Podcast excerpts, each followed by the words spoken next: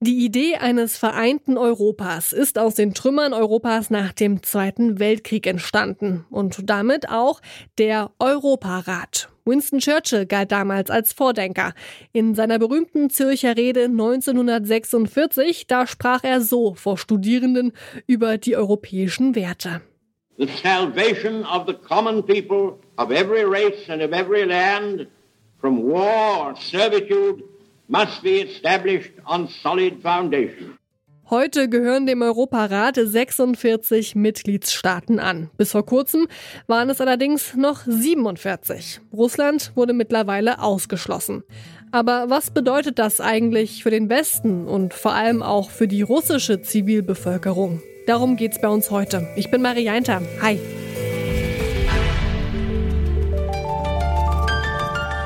Zurück zum Thema.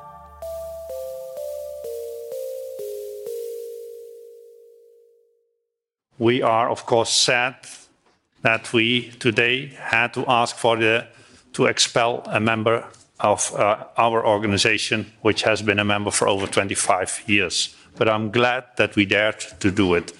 Um, it is clear if you cross red lines, uh, then there is no place for you in this organization.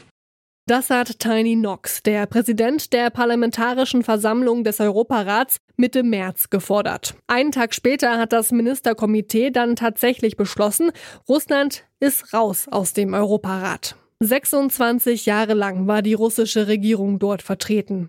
Aber was bedeutet es eigentlich, im Europarat vertreten zu sein? Meine Kollegin Hanna Kröger hat sich schlau gemacht. Der Europarat ist die führende Organisation von Menschenrechten in Europa. Alle Mitgliedstaaten haben sich bereit erklärt, die Grundsätze Demokratie, Rechtsstaatlichkeit und Menschenrechte einzuhalten. Dass die Staaten diese Regeln wirklich befolgen und für die europäischen Werte einstehen, das kontrolliert der Europäische Gerichtshof für Menschenrechte. Er ist also ein wichtiges Organ des Europarats. Der Gerichtshof kann aber auch ganz praktisch helfen. Er verhandelt unter anderem die sogenannten Individualbeschwerden. Das bedeutet, Privatpersonen oder Firmen und NGOs können dort Beschwerde gegen einen Mitgliedstaat des Europarates einlegen. Das geht aber nur, wenn man in seinem Land vorher sämtliche rechtliche Möglichkeiten ausgeschöpft hat. So war das zum Beispiel auch bei der Russin Margarita Gratschowa. Sie ist von ihrem Mann körperlich misshandelt worden und hat sich an die russische Justiz gewandt, ohne Erfolg. Letztendlich hat Gratschowa dann vor dem Europäischen Gerichtshof für Menschenrechte Beschwerde eingelegt und sogar Recht bekommen. Das Gericht hat ihr eine Entschädigung vom russischen Staat zugesprochen, die sie auch erhalten hat. Ob grundlegend oder ganz individuell. Der Europarat führt auf jeden Fall dazu, dass die Menschenrechte in den Mitgliedsländern gestärkt werden können. Auch wenn der Europarat für Menschenrechte steht, Russland hat da in den vergangenen Jahren schon ein paar Mal für Spannungen gesorgt. Zuletzt wurde dem Land 2014 wegen der Krim-Annexion das Stimmrecht im Europarat entzogen, für ganze fünf Jahre. Trotz dieser und weiterer Sanktionen gegen Russland zu einem Ausschluss des Landes ist es nicht gekommen. Bis jetzt. Warum es nun zum finalen Rausschmiss gekommen ist, das habe ich Hermann Josef Blanke gefragt. Er ist Professor für Völkerrecht an der Uni Erfurt. Wenn ein Staat durch eine Verletzungshandlung, wie wir sie durch die Verletzung der Verpflichtungen, die sich auch aus der Charta der Vereinten Nationen ergeben, durch einen Aggressionsakt gegenüber einem anderen Staat begeht, dann bleibt dem Europarat keine andere Wahl, schon seiner Glaubwürdigkeit als einer Organisation, die Rechtsstaatlichkeit und Menschenrechte vertritt, als einen solchen Aggressor aus der internationalen Organisation auszuschließen und damit deutlich zu machen, dass die russische Föderation nicht mehr zu den europäischen Staaten gehören kann, die das äh, Programm von Rechtsstaatlichkeit, Menschenrechte und Demokratie in glaubhafter Weise vertritt. Wenn sich Menschen in Russland von der nationalen Justiz im Stich gelassen gefühlt haben, dann konnten sie mit ihrem Anliegen noch zum Europäischen Gerichtshof für Menschenrechte gehen. Jetzt fällt der Europarat und damit auch der Gerichtshof weg. In welchen Fällen konnten sich Russen und Russinnen denn bislang an den kurz EGMR wenden? In allen Rechtsangelegenheiten, in denen sie eine Verletzung der Grundrechte, der menschenrechtlichen und grundrechtlichen Standards sahen, welche durch eine Maßnahme Russlands verursacht worden sind. Es gibt im Europarat vor dem Europäischen Gerichtshof für Menschenrechte die sogenannte Individualbeschwerde und von dieser Individualbeschwerde haben die Russen, die russischen Bürgerinnen und Bürger reichlich Gebrauch gemacht. Ende 2021 waren beim Europäischen Gerichtshof für Menschenrechte 16.300 Verfahren anhängig, allein eben von Russland, also infolge von russischen Maßnahmen gegenüber russischen Bürgerinnen und Bürgern. Und das zeigt die Bedeutung, die die Individualbeschwerde für die Russinnen und Russen hatte.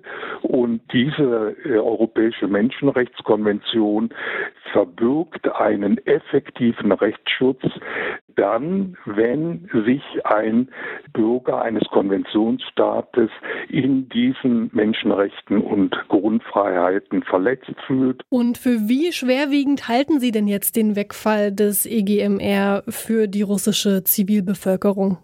Jeder äh, Wegfall eines Rechtsmittels, vor allen Dingen in einem Staat, der autoritäre Regierungsformen schon lange aufweist, ist ein Verlust an Rechtsschutz für die Betroffenen. Das ist ohne Einschränkung so auch für Russland festzustellen.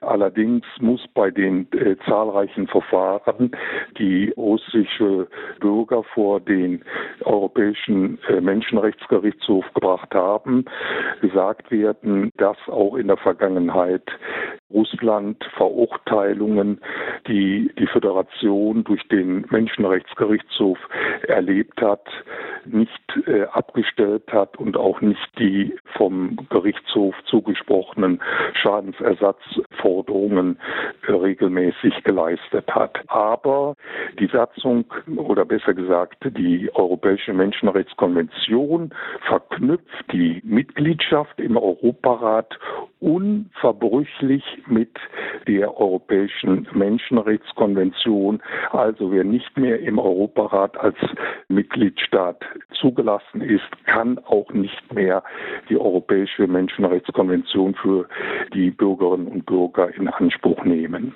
Und es könnte sogar noch düsterer kommen. In den vergangenen Tagen wurde nämlich befürchtet, dass jetzt auch die Todesstrafe in Russland wieder eingeführt werden könne. Diesbezüglich gibt Hermann Josef Blanke aber Entwarnung. Russland hat die entsprechenden Konventionen zwar unterschrieben, aber nie rechtlich in Kraft gesetzt. Deswegen war Russland auch vor seinem Ausschluss aus dem Europarat nicht an ein Verbot gebunden. Dass das Land nicht mehr dabei ist, ändert also nichts an den rechtlichen Möglichkeiten Russlands, eine Todesstrafe zu verhängen. Russland hat so schwerwiegend gegen die Grundsätze des Europarats verstoßen, dass die anderen Mitgliedstaaten für den Ausschluss gestimmt haben. Was viele westliche Länder als ein starkes Symbol feiern, hat allerdings katastrophale Folgen für die Menschen in Russland. Weil der Europäische Gerichtshof für Menschenrechte wegfällt, haben sie keine Möglichkeit mehr, Individualbeschwerden einzureichen. Damit wurde ihnen ein sehr effektiver Rechtsschutz genommen. Das war's von uns für heute. An der Folge mitgearbeitet haben Hanna Kröger, Anna Stöckbauer, Lars Feyen und Rabea Schlotz. Produziert hat sie Benjamin Sardani und Chefin vom Dienst war Alina Eckelmann. Ich bin Marianta und ich sag auch Tschüss. Passt auf euch auf und bleibt gesund. Zurück zum Thema vom Podcast Radio Detektor FM.